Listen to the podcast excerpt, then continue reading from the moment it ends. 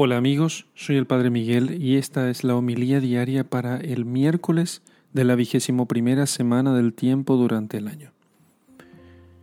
Lectura del Santo Evangelio según San Mateo, capítulo 23, versículos 27 al 32. Ay de vosotros, escribas y fariseos hipócritas, pues sois semejantes a sepulcros blanqueados, que por fuera parecen hermosos, pero por dentro están llenos de huesos de muertos y de toda inmundicia. Así también vosotros, por fuera parecéis justos ante los hombres, pero por dentro estáis llenos de hipocresía y de iniquidad. Ay de vosotros, escribas y fariseos hipócritas, porque edificáis los sepulcros de los profetas y adornáis los monumentos de los justos, y decís, si nosotros hubiéramos vivido en el tiempo de nuestros padres, no habríamos tenido parte con ellos en la sangre de los profetas. Con lo cual atestiguáis contra vosotros mismos que sois hijos de los que mataron a los profetas. Colmad también vosotros la medida de vuestros padres. Palabra del Señor. Gloria a ti, Señor Jesús. El Señor siempre reservó sus palabras más duras para los hipócritas. ¿En qué consiste la hipocresía? Bueno, es una forma del pecado capital de la soberbia por la cual se simulan cualidades que uno no tiene y se eh, disfrazan defectos que uno sí tiene, de tal modo que uno pueda continuar teniendo elogios de los demás.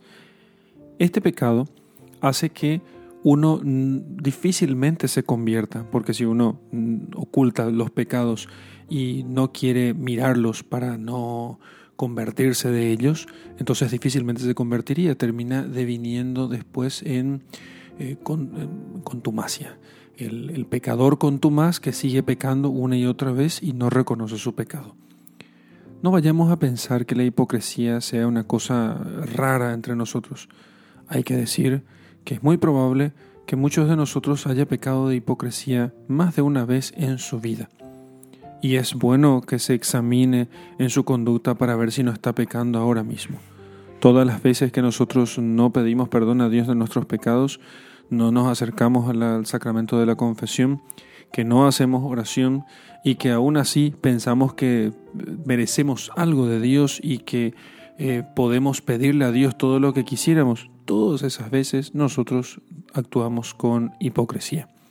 Todas las veces que no nos convertimos, todas las veces que nosotros no reconocemos que Dios está por sobre nosotros y que Él tiene que ser siempre servido sobre todo y sobre todos. Por tanto, es de capital importancia para no recibir semejante rechazo de parte de Jesucristo en el día de nuestro juicio particular que reconozcamos nuestros pecados que nunca pensemos que somos mejores, ni mejores que los demás, ni tan buenos como nosotros querríamos que fuéramos, ni tan buenos como nosotros imaginamos que somos. Somos realmente poca cosa y miseria. Y no se trata solo de reconocer que somos miseria, se trata de que, porque somos miseria, por eso nos acercamos a Dios para que Él nos restaure, nos limpie, nos levante. Así que, queridos hermanos, Pidamos a Dios la gracia de la humildad, que es lo contrario de la soberbia y es lo contrario de la hipocresía.